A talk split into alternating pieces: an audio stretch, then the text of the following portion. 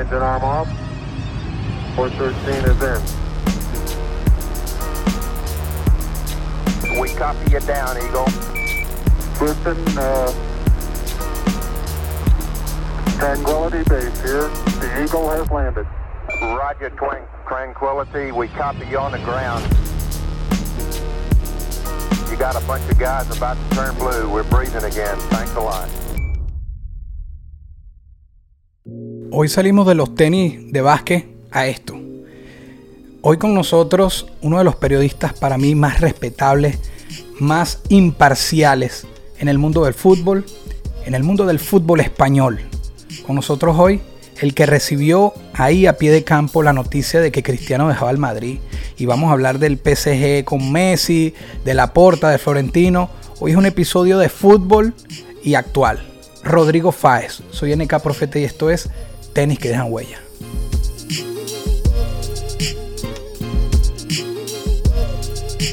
Bueno, hoy nos vestimos de gala. Rodrigo Fáez. Imagínate tú en tenis que dejan huella. Esto sí es un- unos te- tus tenis han dejado muchas huellas en, en un corto tiempo, lo veo yo así, porque ahora es que falta en tu carrera.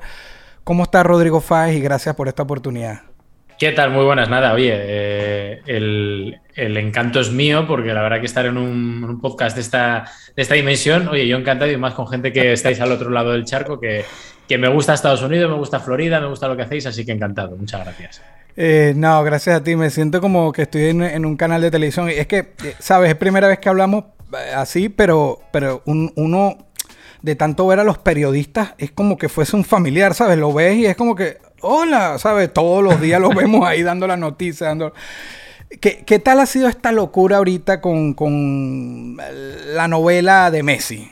Por ponerlo así, novela, porque comenzó desde hace un año con el Burofax, que yo nunca en mi Sí. vida había escuchado la palabra Burofax. No, yo, yo- yo creo que tampoco. Y al final yo no tenía ni idea de lo que era un burofax. También me tuve que, que- que informar. eh, y la verdad que lo de, lo de estas semanas ha sido, lo de esta última semana sobre todo, ha sido una locura. Yo no recuerdo.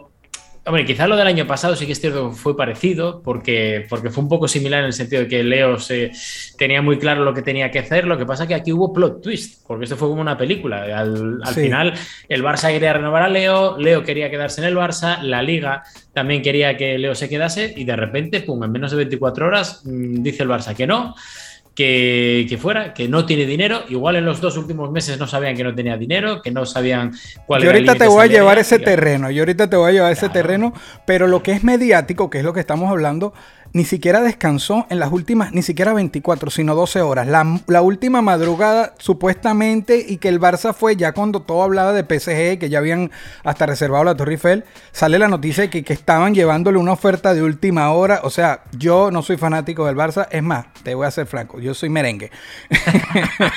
pero de todas formas, hoy no eh, va- vas a enlazar entonces esta eh, película con la secuela, que es la de Mbappé al Real Madrid. No, esa, esa, esa, como yo no doy muchas noticias de, de actualidad para que los videos perduren un poco, la de Mbappé y ligando, ¿no? La de Mbappé.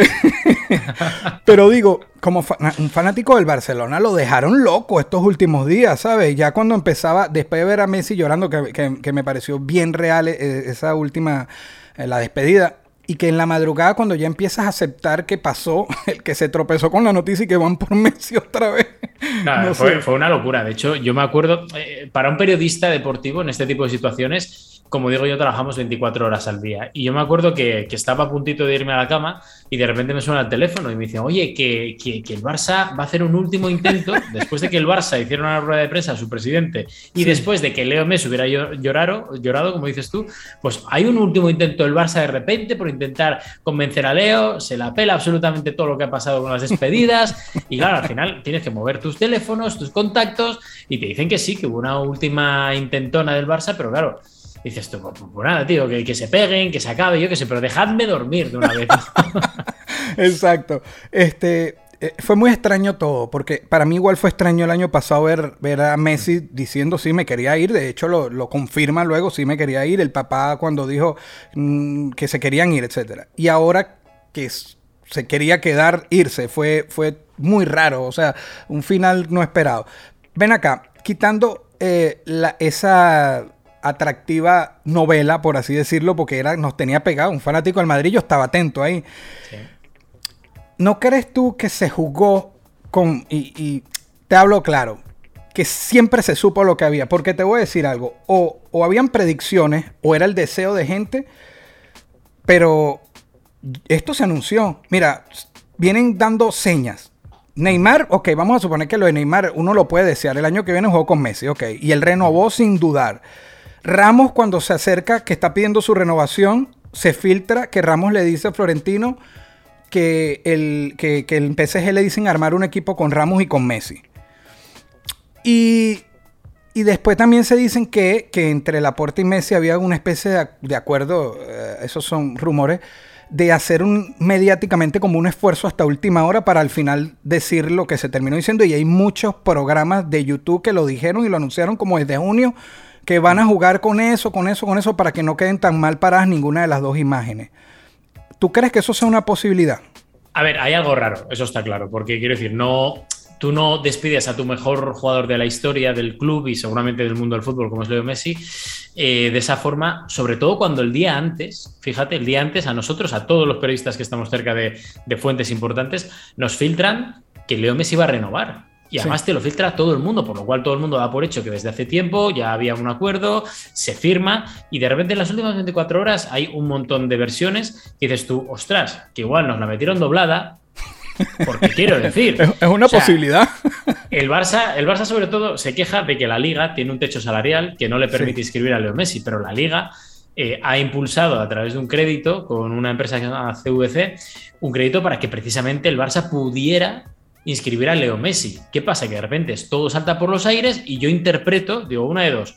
O todo de verdad salta por los aires porque el Barça se niega a firmar ese acuerdo o ese crédito con la liga, o hay una llamadita desde Madrid, no quiero decir quién, pero es alguien muy poderoso que le dice al señor Laporta, toc, acuérdate que tu prioridad no es ese crédito, sino la Superliga.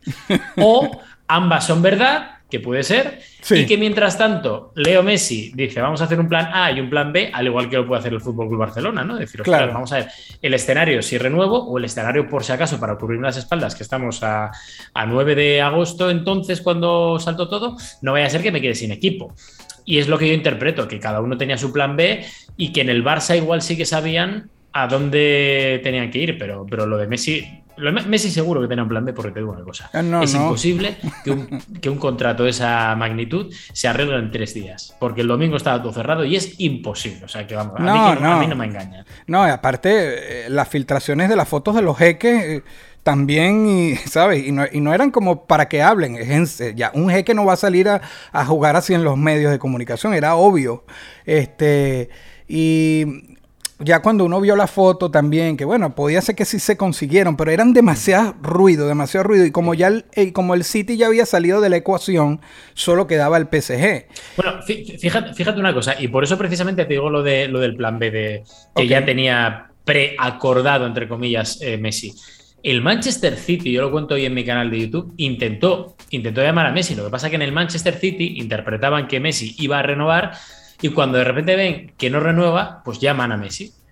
Y, y es que no, tu, no, tuvieron ningún tipo de opción porque Messi ya lo tenía hecho con el Paris Saint Germain. O sea, es que me lo cuentan desde el sí, sí, lo quisimos, lo intentamos, sí. pero es que no hubo opción porque ya estaba todo acordado.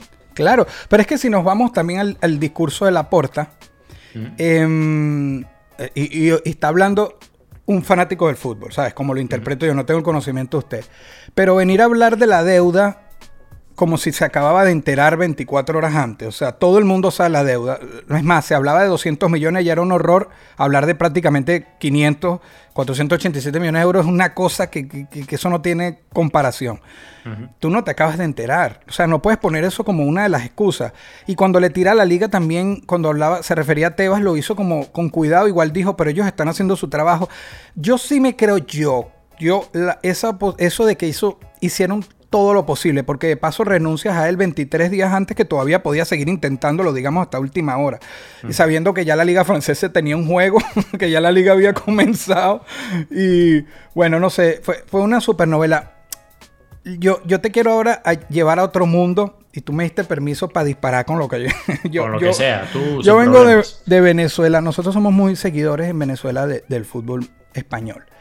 Incluso hoy me puse una camisa de no del fútbol español, sino de los estudiantes de Mérida, porque también hay gente que me va a caer, porque andas hablando del fútbol de España, pero todos vemos el fútbol de España, pero demasiado. Mira, yo he peleado con mi papá que es del Barça, pero cuando lo llevé a España, lo llevé al Camp Nou, le compré ahí una camisa. O sea, eh, tenemos un amor eh, eh, muy especial con la Liga de España y Sudamérica en general, pero Venezuela es muy intensa. Como ya Messi se fue y ya Cristiano se había ido, yo quiero dejar aquí, como esto no es un programa netamente de fútbol, quiero dejar aquí algunas cositas de, de esa batalla épica de ellos por todo ese tiempo. Entonces te voy a traer ese terreno. Porque el trato mediático, como lo veo yo desde Venezuela, no era igual. Simplemente es porque uno caía mal y el otro caía bien. Porque mira, realmente no porque yo sea merengue, es que el trato no era igual en los medios. A ver, pero, pero porque lo acabas de decir tú, Cristiano Ronaldo es un hombre que que ojo, tiene su marketing, porque al final, si por ejemplo lo llevas a la música, no sé si, bueno, no sé, supongo que lo conocerás, Oasis, por ejemplo, de la banda británica. Eh, claro, tú tenías a Liam Gallagher, que era un tío así chulete, guapete, que tenía, tenía flow, ¿sabes? Pues es un poco Cristiano Ronaldo llevado al fútbol. Y luego, por ejemplo, tienes a Coldplay, que es el tío que le cae bien a todo el mundo, que es más comercial, eh, que es un poco Messi. Entonces, claro, al final los medios de comunicación hacen, tirando ese paralelismo, pues cada vez que el que cae mal empieza a caer, pues haces tú, ¡paf! Se la devuelves. Porque la gente es así en la prensa, ¿no? Y eso sí que es cierto que, que da igual que sea un político, un cantante o un futbolista, que cuando alguien cae mal, mm, la gente es humana, a pesar de ser periodista y a la mínima que pueden le zurran. Y sí que es cierto que el trato mediático entre la salida de Cristiano y la de, y la de Messi fue, fue diferente. Y aparte, yo soy muy protagonista del, del hecho de, de cuando Cristiano se fue, porque me lo dijo a mí a pie de campo en la final de Kiev que yo me quedé de hostia, yo pensando que va a renovar, me suelta esto, claro, y, explota una bomba. No, te quería llevar ahí porque yo vi esa declaración tuya espectacular que lo digas, sí. Claro, y, lo comparas con lo de Messi, que dices tú, joder, Messi se ha intentado ir dos veces. Si esto pasa con el Madrid, a Cristiano lo crucifican. Pero Messi, como tiene buena imagen, y sí que es cierto que él se mueve mejor entre bambalinas que Cristiano. Fue muy bonito, fue muy bonito estar eh, en el Real Madrid por eso muchos días yo hablo, ¿vale? ¿Pero suena despedida esto o no? No, no, yo... Sí, Messi también es más callado y a otra gente habla por él, pero eso no le queda la responsabilidad muchas veces de cosas. Pero también ahora te llevo a la comparación. Es un fastidio comparar. Gracias a esa competencia todos disfrutamos. Yo lo sufrí, sufrí a Messi, etc. Pero por ejemplo, te voy a llevar a estadísticas.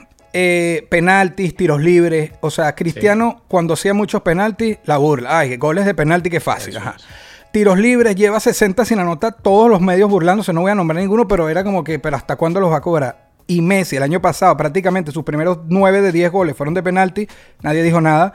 Hizo una racha como de 70 y pico. Claro, esto no es metiéndome con Messi, es metiéndome con el trato mediático, pues son humanos y ya tienen otra edad a ver, Messi lleva más tiempo que Cristiano eh, aquí en España, ha estado más tiempo en el Barça, se ha convertido un poco también en el, hijo que todo el mundo quiere tener por, esa imagen ¿no? que, comentábamos ahora. Pero sí que es cierto que, en ese aspecto, cuando a mí, y a mí me molesta mucho, ¿eh? yo soy del Sporting de Gijón, ¿vale? Que es un equipo muy claro. de, Asturias, de norte de España. Y, claro, yo puedo hablar con libertad de Madrid y Barça porque no tengo ninguna filia ni fobia. Pero sí que es cierto que a mí me molestaba porque, joder, yo estoy eh, como periodista deportivo y como periodista deportivo tienes que intentar siempre poner en la balanza lo que hace bien uno, lo que hace bien otro. Y cuando la gente dice Cristiano Penaldo por el tema de los penaltis, oye, que es que no valen los penaltis, no valen los goles de penalti. Oye, que también valen. Messi le cuesta mucho marcar de penalti y es una de las facetas, seguramente la peor de las facetas que tiene todavía. Y dices tú, joder, eso también se trabaja, hay detrás un sacrificio.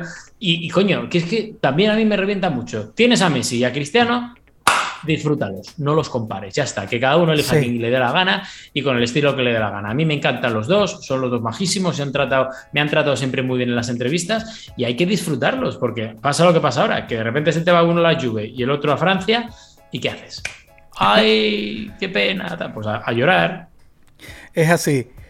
Eh, otra vez con Messi, lo de la rebaja de, del contrato. ¿Por qué se utiliza la, ese título de rebaja cuando es diferir. No es lo mismo diferir que rebajarte. Es lo mismo que pasó con Ramos, que dijo yo, yo está bien, acepté el precio que me habían dado, pero sí, pero esos son por dos años y te estaban era ofreciendo uno. Cuando tú lo dices en el discurso suena como que yo acepté, bájame el tanto por ciento. Sí, pero era ese tanto por ciento por un año, no dos. Ok, lo mismo con Messi, él eh, era diferido. Mm, Entonces también los ponen como que pobrecitos.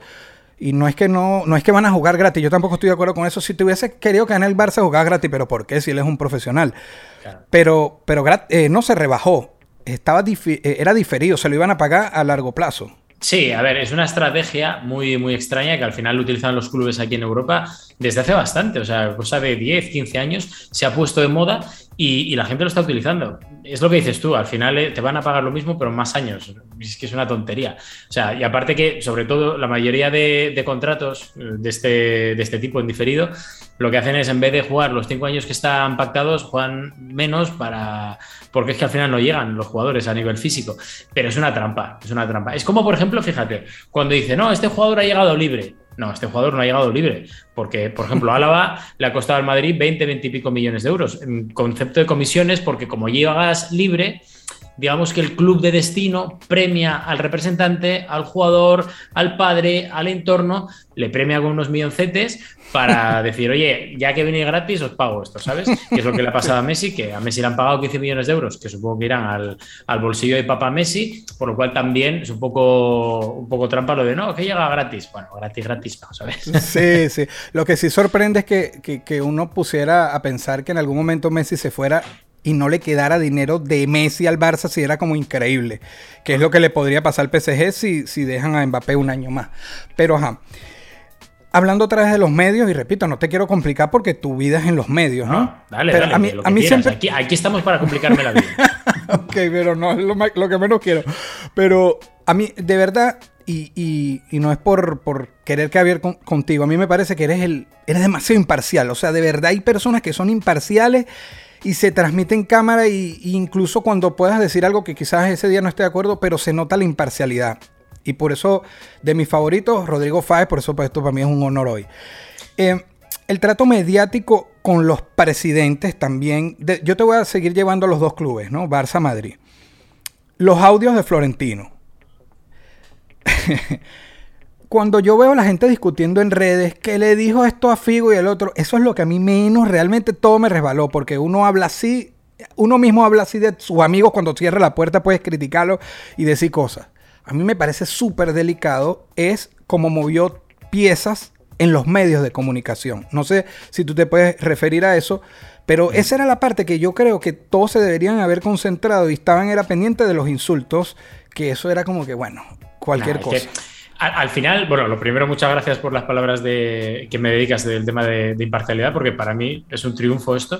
Pues hay mucha gente que aquí te etiqueta, ah, eres del Madrid, ahora es del Barça, ahora tal, cuando me la pelan, la verdad, porque yo estoy aquí, con- estoy aquí para informar y, y- y si tengo que animar a uno, los, los colores son rojiblancos y asturianos. Pero dicho lo cual, el trato mediático a, a los audios ha sido complicado y además ha sido un poco eh, distinguir entre medios muy afines al. Real Madrid y, men- y medios muy poco afines al Real Madrid. Y luego hay entre medias unos más o menos grises y tal. Pero sí que es cierto que, que a mí es, que estoy de acuerdo. A mí, ¿qué más me da que insulte todos en una mesa, en una cena? Podemos rajar hasta de nuestros padres. Pero completamente. sí. Claro, es que al final, eh, porque cuando la gente dice, no, es que Florentino ha insultado a Figo, a Raúl, a Casillas, ¿pero ¿qué creéis? ¿Que Casillas, Figo eh, y Zidane no han insultado a Florentino en, en sus cenas? Pues eh, lo que pasa es que a uno le han puesto un micro y a los otros no. Entonces a mí esa demagogia me da igual, pero sí que es cierto que cuando él admite que él ha puesto a este aquí, a Inda, a cargo de marca, eso, eso es una vergüenza. Y, y hay que decirlo porque aquí en España parece como, como que hay miedo a contarlo, ¿no? Sí. Y eso es una vergüenza porque al final, si se extrapola al medio deportivo, la gente como que no le da importancia, que ya me parece bastante grave.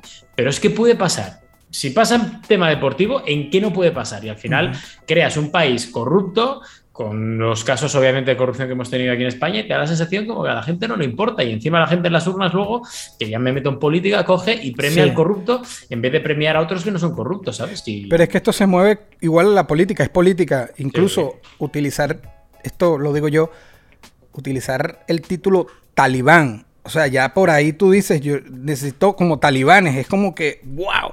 Pero el poder de Florentino es demasiado, es demasiado obvio. Es un tipo muy poderoso. De hecho, fíjate que aquí en España hay mucha gente. ver, yo a Florentino no lo conozco demasiado, más allá de, de lo que te cuentan unos y otros entre bambalinas, digamos, ¿no? De- off the record.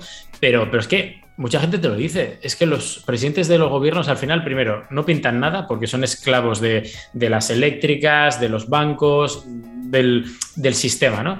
Pero es que en el caso de Florentino mucha gente te lo dice, dice, es que manda más que el propio presidente del gobierno, porque tiene una empresa enorme, que es líder a nivel mundial, y claro, al final entre sus, sus contactos, etcétera, pues, pues normal, también no que a esas alturas mande tanto, pero sí que es cierto que es muy triste que ande poniendo, colocando y quitando Sí. a, a- a gente importante en cargos de prensa deportiva. ¿no?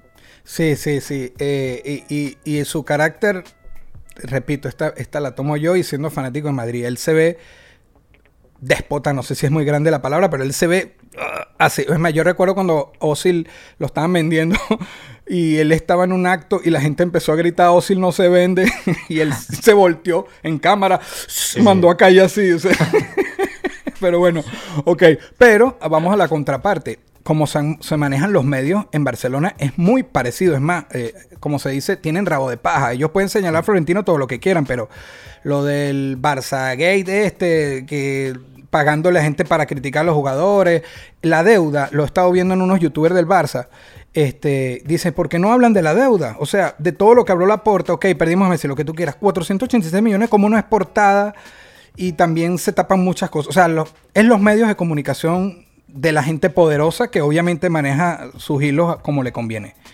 Eh, Es es que así. a- a- al final también te digo una cosa, que aquí en, en España es todo igual, ¿eh? da igual que sea Madrid, en el Barça pasa lo mismo, sabes qué prensa es afín a X directiva, qué prensa se calla o qué periodistas directamente no pasan por encima cuando antes se metían en todos los charcos habidos y por haber, pero es que te pasan todos los clubes, o sea, en el Racing de la Guía, en el Sporting, en el Getafe, en el Tomelloso, siempre hay un capataz que es el que intenta mandar o, el- o quien intenta eh, condicionar la opinión de la prensa para, para llevarlo a su beneficio, porque, porque es lo que te comentaba antes, es, es más un tema social que de prensa deportiva. La gente que tiene poder siempre intenta eh, anteponer su criterio para que tú pienses igual que yo. Es así. La Superliga, a ti, ¿te gustaba? A ti. A mí no. Y, lo, y lo dije, lo- yo lo dije abiertamente. Creo que puede llegar a un concepto parecido, eh, una competición distinta o que cambie el formato, pero basándose en la Champions League. Porque a mí la Superliga, tal y como primero la presentaron, me pareció muy cutre todo. Patético, No, esto, no, esto, esto- esto no es serio, señores. O sea, me da la sensación de que es el equipo de mis colegas que ha dicho, vamos a hacer una Superliga. Pues venga, vamos a tirarlo, ¿no? Sí, sí, sí. Y, y sí que es cierto que a mí el concepto de una liga cerrada no me gustó tampoco y me da la sensación como que es, yo me he aprovechado de mis ligas nacionales, pues de España, de la Bundesliga, de Italia, Inglaterra, Francia, etcétera, para que ahora que tengo un nombre y que he crecido ellos, el resto de clubes conmigo, pero yo con ellos también, cojo, los olvido y voy a por más dinero al continente europeo, ¿no? Sí. Y me da un poco de, de rabia eso, que al final dejas el deporte a un lado y todos sabemos que esto es negocio y no hay que ser demagogos, pero no tanto, tío. O sea, es como en plan, joder, ya sabemos que hay pasta y que vivís de esto, pero ya podéis hacer una regla de no gastar más de ses- 60 millones de euros en un fichaje. Podéis hacer ese tipo de reglas. Completamente, Lo que pasa sí. que, como es un círculo vicioso de gente muy poderosa que se retroalimenta, pues les interesa a todos y dicen, oye, con todo y contra todos. Es así. Hablando de, de- de ajustes y eso que dijiste, ¿qué te parece lo de- del gol de visitante eh, en ida y vueltas que, el- que lo hayan quitado? A mí me parece bien, ¿eh? Me parece bien porque antes era una regla que creo que era necesaria porque las condiciones de viaje eran muy complicadas, había distancias, el tema de los aviones, mucha gente iba incluso en autobús de país a país y yo entiendo que, que aquello era muy complicado, pero ahora todo el mundo tiene un charter. Todo el mundo te coge el avión privado, se planta en una hora, hora y media como mucho en cualquier punto de Europa. Es más tranquilidad para el jugador y al final es una forma de decir, venga, pues ya está, ya sabemos lo que hay y lo entiendo y lo apoyo. Yo creo que, que A mí me parece más bien, es una justo. forma también de modernizar el, el fútbol, ¿no? Que, que tiene que ir hacia adelante y de vez en cuando tiene que reciclarse o modernizarse. Claro. Y eso creo que, que era algo que, que era muy complicado para muchos. A mí me parece justo porque también entiendo que haya gente que después no le provoque, si el juego se abre, renuncien y sienten a los jugadores, etcétera. Renuncias a la competencia de un juego en específico, pero dos empates en la ida y la vuelta y que uno se tenga que ir me parece injusto siempre a favor o en contra. Es como que nadie ganó, pero tú te vas y yo me quedo. Pero, pero yo también entiendo el por qué se creó y por las condiciones Es que una que- faena, ¿eh? porque luego al final, por ejemplo, ves las últimas dos finales de la Supercopa de Europa, Chelsea-Villarreal, y ves la del Villarreal United contra, contra el. bueno, en, en Europa League, y al final te da un poco de rabia, que ya sea ida de vuelta o a un partido y dices tú, joder, un empate tal, al final Sí. te da un poco de rabia, ¿no? Todo, Sí. todo ese sistema. Claro. Eh, te quiero llevar ahora al, al balón de oro. Yo te estoy paseando por varias ramas, aprovechando. En general, ¿qué te parece el balón de oro? A mí me parece, te voy a dar como un intro para, para, para darte pie a ti. Por ejemplo, el año pasado, como no le iba a caer a Messi o a Cristiano, a nadie le importó pujar porque para mí era Lewandowski sin competencia. Pero si hubiese sido sin competencia para Messi o Cristiano, en plena pandemia lo hubiesen dado. Pero era como que, ok, yo soy de los que cree que de estos que se ha ganado Messi y CR en los últimos años, que de verdad ellos dominaron el fútbol, hasta un par podrían haber caído para otros jugadores, yo lo pienso así. ¿Qué piensas de ese premio? Es un premio individual, pero es muy importante para la gente, para el marketing, para todo. Sí, es, es que es eso, es un premio de imagen. Al final es como los MVPs o tal, que dices tú, vale, está muy bien, pero ostras, es que son 11 jugadores y cómo escoges al mejor. ¿Por qué? Porque marca más goles. ¿Y por qué no se lo das a un defensa por, que bueno, el último creo que fue Cannavaro, ¿no? Sí. Por cortar balones, porque Sergio Ramos podría haber estado ahí en algún año, o yo que sé, un portero. Y te da la sensación de que ahora, tal y como se ha modernizado y planteado el fútbol en, en ese tipo de, de trofeos, siempre va a ir a parar a un delantero. Que Siempre. también históricamente es un poco eso, ¿no? Pero, pero tampoco de rabia, porque sí que es cierto que yo un año, eh, creo que fue, no sé, fue 2011, 2012, que estaban eh, nominados Messi, Iniesta y Xavi Hernández. Ese ¿no? siempre es el- la referencia, sí. que eran los tres del mismo equipo, el mejor Barça de la historia. Y claro, dices tú, es que se lo merecen los tres. Sí. Pero, ¿quién gana? Leo Messi. ¿Por qué? Pues porque a Iniesta o a Xavi en África no los conocen tanto como a Messi y al final es Messi. En Asia igual, Messi. En Noruega igual. Y entonces ganas por eso, porque es un poco injusto ya que es imagen. Cuando aquel año precisamente Messi no fue el mejor del Barça, ¿no? Sí, y por eso todos dicen que ese puede haber sido fácilmente Iniesta o el propio Xavi. Eh, incluso también cuando, cuando Blatter se puso a decir que uno era un soldadito, y sabes, esa Sí. comparación y alargaron las votaciones porque se iba a ver mal el resultado y termina SR. Ese año para mí, yo siendo SR, pudo- eh, me parecía que era más de Messi.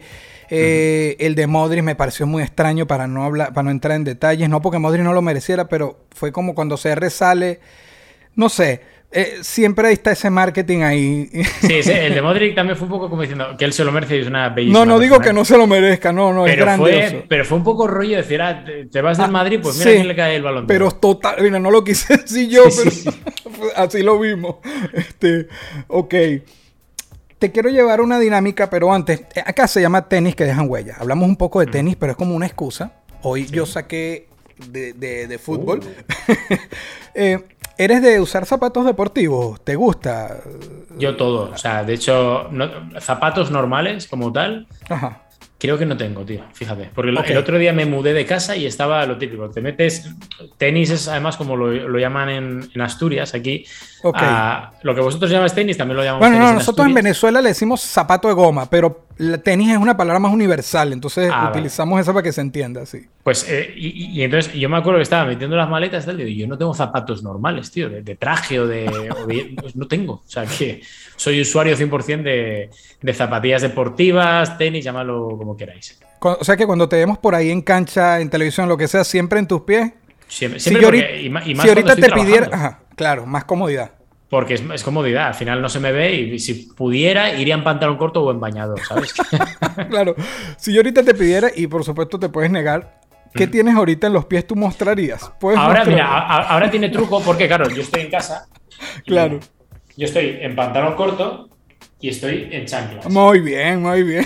Porque hace calor. No, y yo estoy- justo- yo estoy igual. justo no tengo, no tengo los tenis, pero, pero normalmente utilizo mucho mis, mis Adidas, que se portan muy bien conmigo y ando con eso, las, las Gazelle, las Stan Smith y tal. A- a- Tengo unas Air Nike Air también que, que están muy guays eh, y la verdad que bien, tío. Un poco de No, no, brutal, brutal. Un lugar que quisieras pisar que todavía el mundo del fútbol no te ha llevado. Te quiero llevar al mismo mundo del fútbol. Algo que te imagines o, o desees del fútbol que todavía no has podido poner Pues mira, tus pies. yo tengo una asignatura pendiente con Latinoamérica porque yo he estado en, bueno, estuve en México en su día, pero, pero no pude hacer nada de fútbol allí porque coincidió con un terremoto hace, ¿qué será?, cuatro o cinco años. Sí, el terremoto de México, ok. Estuve en Argentina en un clásico que fue inolvidable Pero sí que es cierto que me queda la asignatura pendiente de, porque también estuve en Brasil, pero bueno, Brasil ya todos sabemos lo que es. Pero eso, de hacerme un tour tranquilo, pues por Bolivia, Ecuador, Venezuela, Por favor. eh, Colombia, sobre todo la, parte de eso, de Venezuela, Colombia, porque aquí en España hay muchos venezolanos y yo tengo muchos amigos y amigas que son de, tu país. Y, joder, te cuentan cosas muy chulas del país, de cómo se vive el fútbol también. Y a mí, como, como hombre inquieto, pues me encantaría pillar mi cámara y poder viajar con, con tranquilidad, ¿no? Para, para estar unos días, pero no ir cuatro días, no, para ir estar 15 días mínimo y disfrutar también del país. ¿no? No, qué genial. Y, y tú has escuchado ya, como te lo dije en el intro, es que sé que pasa en tantos países que puede ser muy común, pero que somos en Venezuela exageradamente fanáticos de la Liga Española. Es, es exagerado, o sea, los medios se peleaban los derechos, después hubo una época donde no se pudo. ¿Ustedes están conscientes, aunque sea igual en muchos países?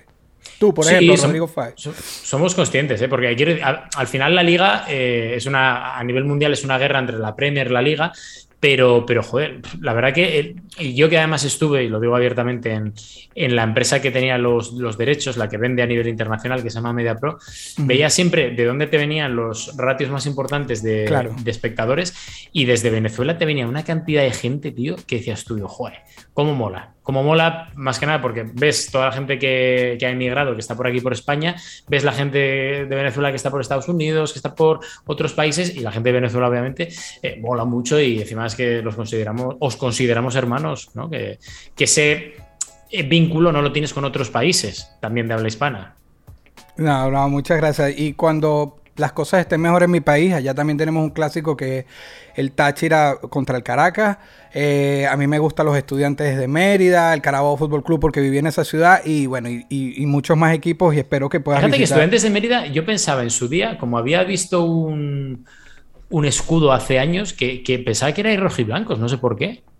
Sí, sí, sí, esto es una camisa, son rojos y blancos. Esto es una Ah, camisa, vale. Una, una edición. eh, Ah, pero guay, sí, guay, sí, son rojos y blancos rayados. eh, eh, Eso es. Sí, Es que, no, no, estás Te, te lo digo porque tengo el recuerdo, porque yo soy muy friki del fútbol, de como mi equipo aquí es está el Sporting- escudo, aquí está el escudo, sí, es así. Ah, vale, eso es.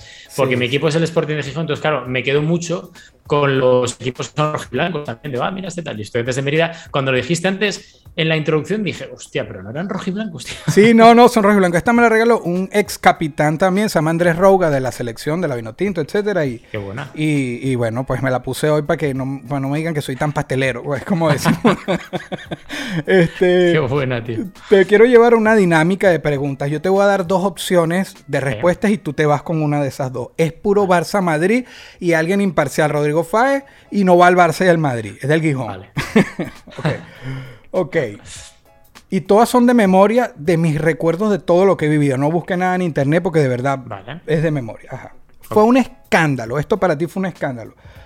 Obrevó, aquel Stanford Bridge, Barca Chelsea o el penal a Lucas Vázquez. De, de esas dos opciones, ¿cuál es más escandalosa? La- yo creo que la de Obrevo. O sea, la de Obrevo fue. Ostras, aparte con toda la que se montó luego. Obrevo, Obrevo. Obrevo, pero Lucas Paz, que. Bueno, vale. Es, es- es- es grave, pero yo creo que lo de Obrevo fue más eh, todavía. Y no vamos a hablar de Aitequín porque, bueno, Obrevo. Ok, vamos. Gol más emocionante. ¿El Iniestazo en ese mismo juego de Obrevo en Stanford Bridge o el gol de Ramos para la décima? Yo te voy a poner uno del Barça, uno del Madrid en todas las preguntas. Ostras, pues. Yo creo que el de Ramos. Porque al final, claro, estás jugando contra tu eh, eterno rival, que encima es vecino, mm, como es el Atlético de Madrid. El Atlético estaba a punto de ganar su primera Champions y de repente ya Sergio, último minuto y es una final. Porque sí que es cierto que lo de Iniesta también fue muy emocionante, pero fue una semifinal, juraría. Sí, sí, sí. Y ostras, eh, yo creo que Ramos, sí. sí. Em, en su peak, en su mejor momento, ¿Messi o Cristiano? Messi. Y Messi. aquí hay un plus porque en todas nos repito. Ajá, ¿qué ibas a decir que te interrumpí? No, eso porque creo que es más completo, más que nada. O sea, creo que el otro es un gigante y un puto crack y que será el mejor delantero histórico seguramente de, de la historia, pero, pero es que Messi es mucho más completo y para mí es el mejor jugador de todos los tiempos. Muy bien. Y el plus, eh, también en su peak, Zidane o Ronaldinho. ¡Hostia! Estás jodida, ¿eh? Uf. Ostras, aquí tendría dudas, ¿eh? Tengo dudas, tío, pero a ver, si.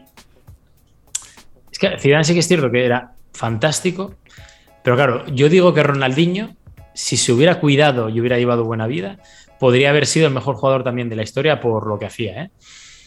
Entonces, claro, en su pick tendría que escoger Ronaldinho. Mira, y aquí demuestro el tipo de, de- de merengue que soy. Tus dos respuestas son las dos mías, a pesar de que amo a Cristiano y, amé- y amo a Zidane.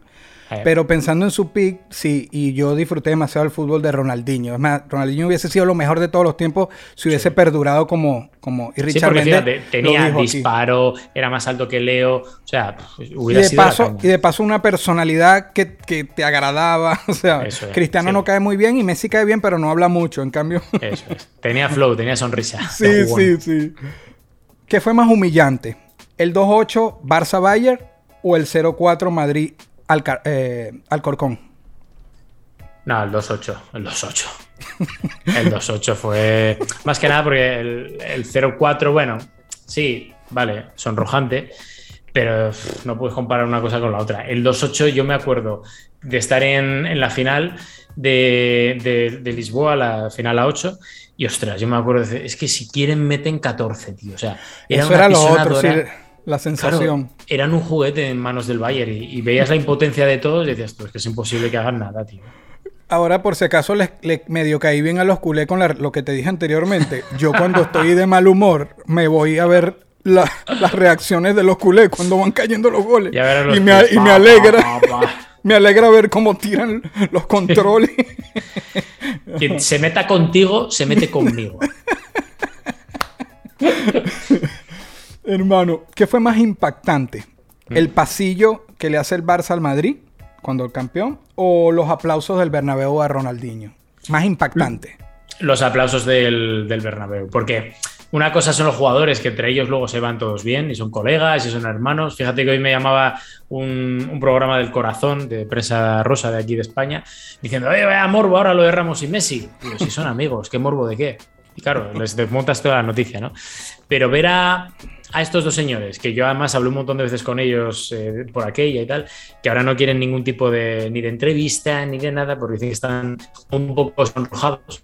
Pero ver a gente madridista de a pie decir, hostia, nos han pintado la cara, enhorabuena porque habéis sido mejores y hay que reconocerlo. Creo que es un gesto deportivo, pero ostras, es más significativo. ¿eh? Brutal. Voy a hablar de técnicos, con dos opciones para cada técnico. Zidane, ¿solo era un buen gestor con suerte o es un gran técnico subestimado?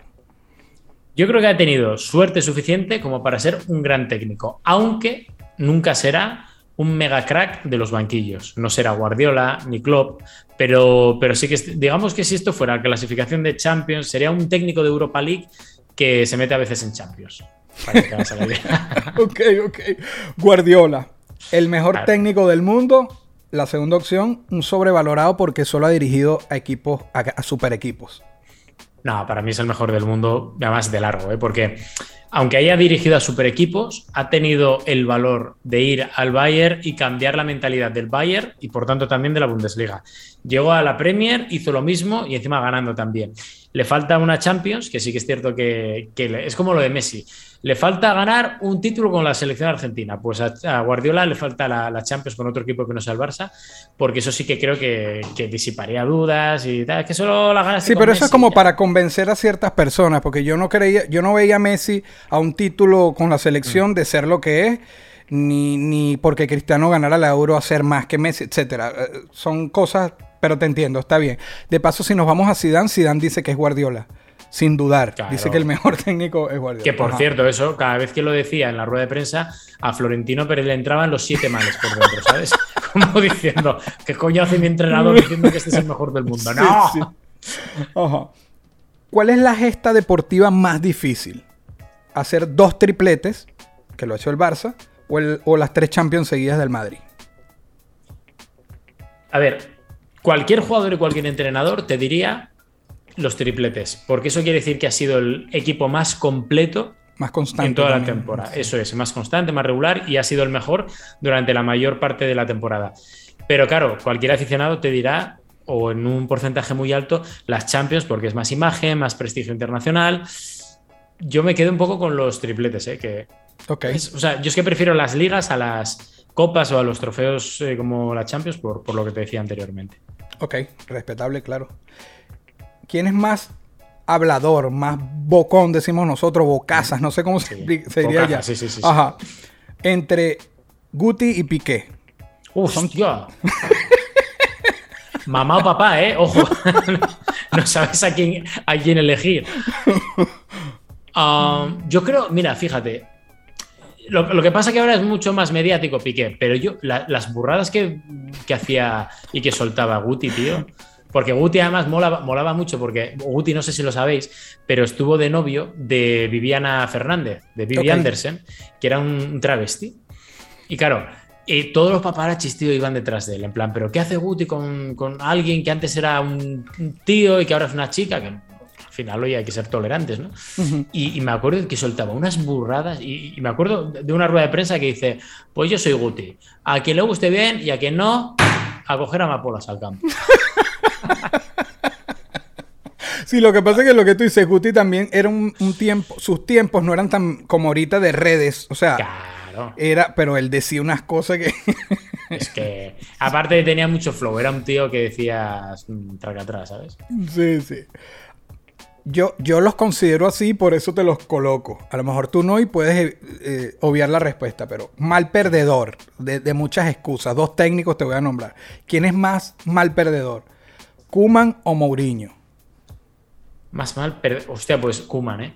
Es, que son llorones siempre, o sea, de verdad. Por eso metí a Kuman que está recién, pero yo veo sus ruedas de prensa y digo.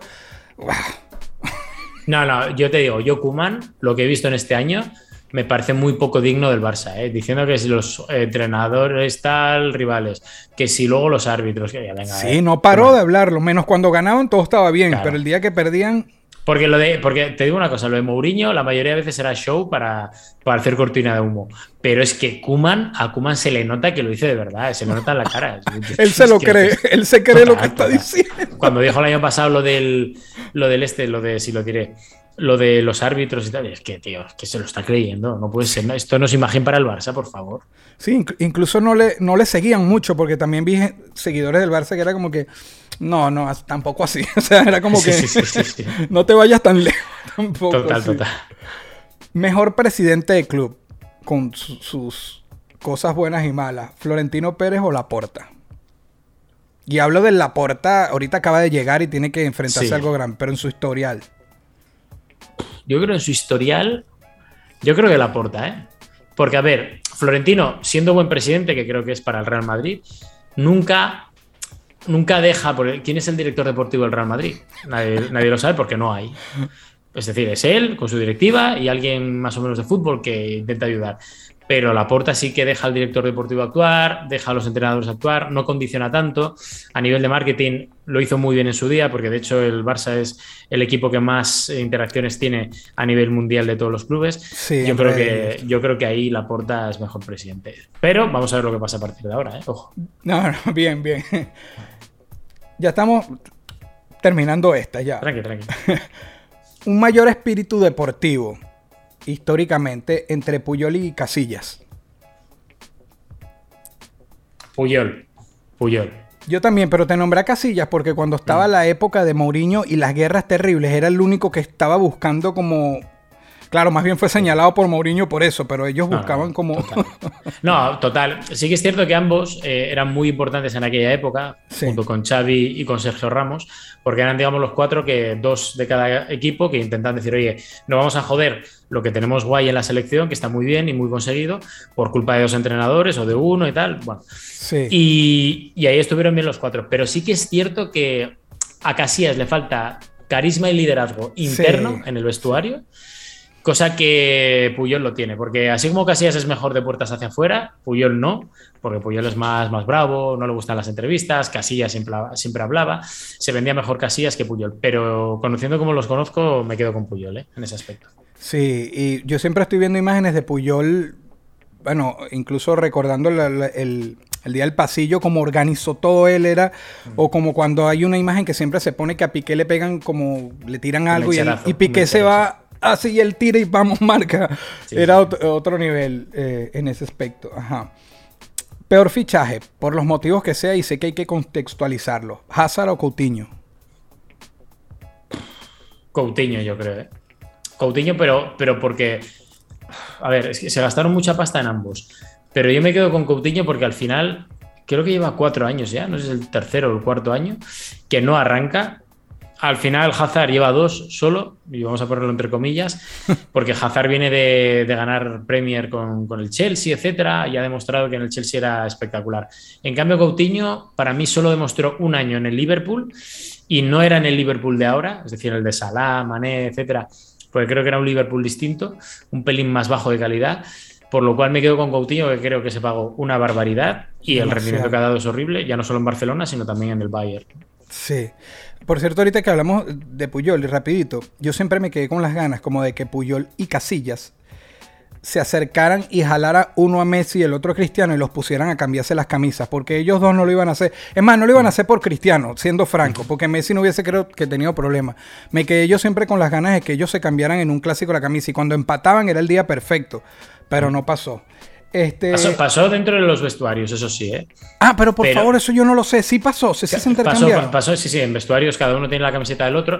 Y, uh. y, y, yo estoy de acuerdo, pero quiero decir, y está bien que lo saques a colación, porque al final dices tú, hubiera naturalizado tanto aquella rivalidad como cuando, no sé si te acuerdas de la imagen de un balón de oro en el que se sientan los dos, están con los niños, etcétera, y dices tú, sí. Joder, pero también es cierto que en su época más prime, más, insoportable de ambos, pues estuvieron los dos insoportables, hay que decirlo, era decir, tío, uno te preguntaba cuántos goles había marcado el otro en el calentamiento, ¿sabes? De, ¿Cuántos goles ha marcado Cristiano en el partido del Madrid? Pues tres, pues boom, el otro mete cinco. Sí, es que sí, es así. sí. Y este, el uno estaba más pendiente del otro y por eso creo que se pudieron superar eh, los rendimientos de no haber coexistido, mejor dicho, sí. en el tiempo, ¿no? Eh, y al final uno le ha hecho mejor al otro y viceversa. Pero yo creo que eso hubiera naturalizado mucho absolutamente todo, ¿no? Y hubiese sido muy bonito para el espectador, en serio.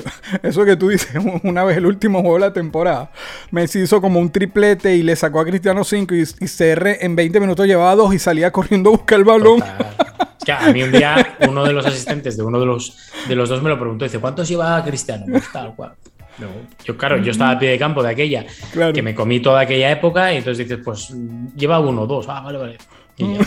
Increíble. Ajá. ¿Qué fue más épico?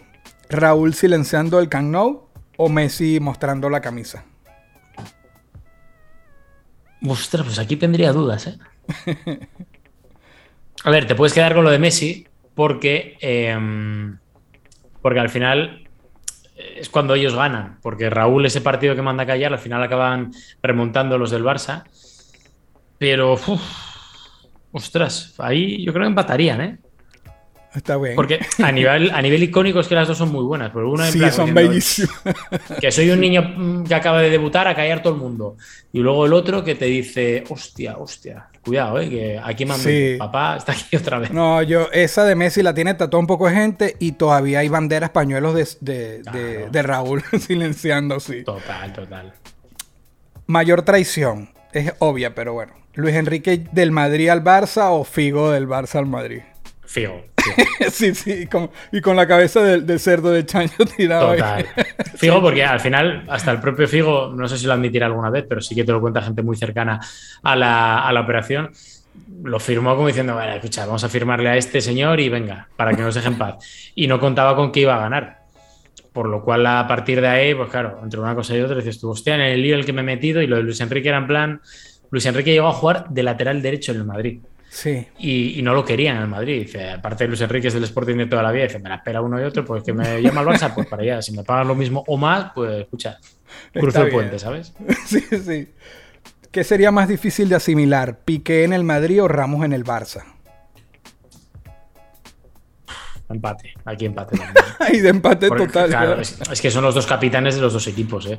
Y eso es muy. Oh, verle, pues eso, en el Paris Saint Germain, United y tal, sí, bueno, tal, pero en el, en el máximo rival, yo creo que ninguno de los dos, ¿eh? ok. La última de estas Barça Madrid, basado en redes sociales, en, en tu percepción. ¿Qué fanático es más intenso? Y cuando te digo intenso, intenso, fastidioso. ¿Los merengues o los culés? Para Yo ti. creo en redes sociales los culés. Porque tienen. eh, El Madrid tiene más seguidores, pero el Barça tiene más interacciones, más, más debate. presencia activa, sí. Eso es. Y entonces, como también es cierto que el Barça genera más ahora, porque siempre hay una crisis, o siempre está Messi, o si no está Messi, está, pues eso. Tienen mercados muy bien estructurados a nivel de, de marketing. Y yo creo que yo creo que hay el Barça, porque hay mucha gente de fuera que, que no tiene nada que ver con el culé de Cataluña, que es más tranquilo, porque ahí sí que es cierto que, que en afición es más caliente el del, el del Madrid. Pero, pero eso, yo creo en redes sociales el Barça. Ok. Esta es de la selección, es una sola, pero una de un, de un culé y una de un merengue. Sí. Jugadores. ¿Qué, qué- ¿Cuál te gusta o cuál te trae mejor recuerdo en tu mente? ¿La parada de Casillas a en, en la final de la Copa del Mundo o el gol de Iniesta? Eso fue increíble, tío. O sea, increíble. Increíble porque. Porque es una ocasión histórica. Y sobre todo ahí yo, ahí yo pensaba, digo, se acabó. Se acabó porque Robén tiene mucha calidad. Sí, estaba Capdevila encima de la jugada. Y de hecho, Capdevila luego, eh, a los pocos años, eh, bueno, en el Mundial de Brasil, coincidió conmigo, o coincidió con él, mejor dicho, en la televisión, porque era nuestro comentarista, ¿no?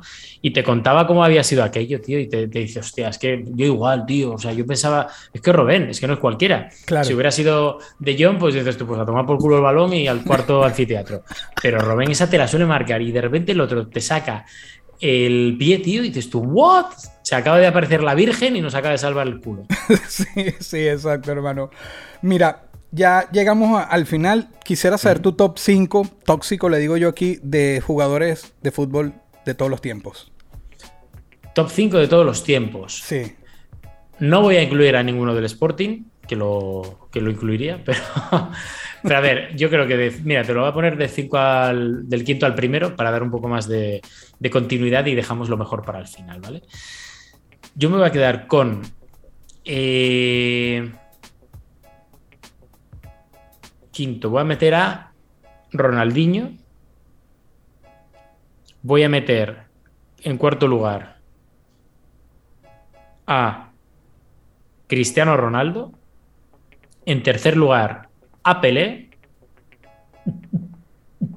Poco música así para darle emoción. En segundo lugar, a Maradona. Y en primer lugar, al señor Lionel Messi. Muy bien, muy bien, hermano. Entre Richard Méndez y, y Carolina Guillén. Carolina Guillén siempre.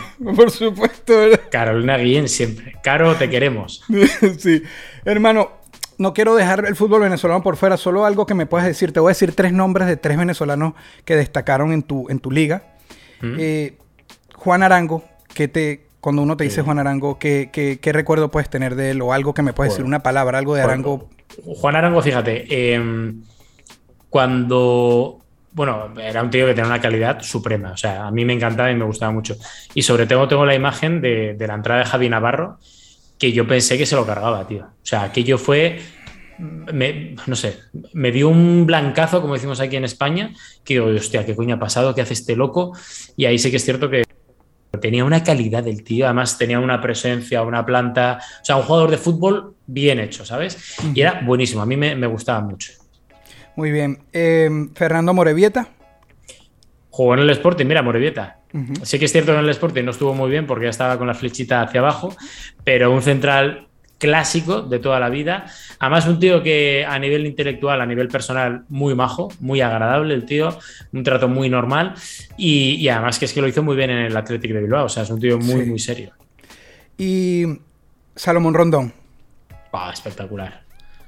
Salomón Roldón, fíjate, yo estuve cuando el Málaga se clasifica para la Champions, que es, una, es un hito histórico, y no me acuerdo si iba a marcar, pero bueno, me acuerdo porque además me toca a mí eso porque lo pedí yo, porque ya que era la última jornada y encima el Sporting se jugaba bajar a segunda y bajamos a segunda, pero, pero me acuerdo Wow. de hablar con Rondón y era un tío súper normal, espectacular. Yo conozco a una de las personas que le iba al tema de prensa y es, es un cielo, o sea, es un cielo, es un cielo de tío y, y me alegro mucho porque era un delantero muy bueno, además se movía bien, recibía bien de espaldas, bajaba bien la pelota, se podía bajar un poco a, ayudar a defender a la banda, o sea, me parece un tío espectacular también y, y prueba un poco de, que el fútbol venezolano tiene mucho talento, que falta un poco eso, el tema de la gestión, de que vayan creciendo, de que se vayan desarrollando, pero, pero tiene muy, muy, muy buen producto Venezuela.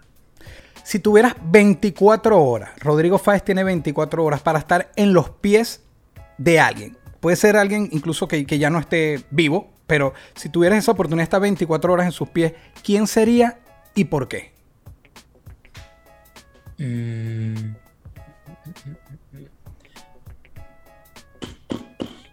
Seguramente en el... Ah, mira, sí.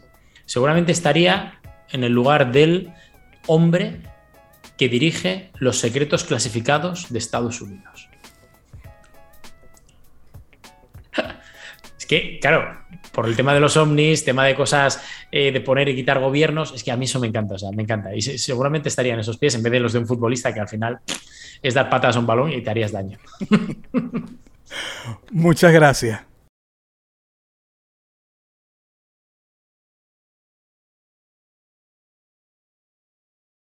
Esto fue una producción, esto fue una producción. El Corillo Inc. distribución digital, campañas y crecimiento en YouTube y Spotify. Te inscribimos en Nazca, trabajo con ellos. Escríbenos, elcorilloin.com. DJ Pijama, producción ejecutiva. Y para cerrar, este servidor, NK Profeta Under Family. Porque lo que importa de la huella es quien la dejó.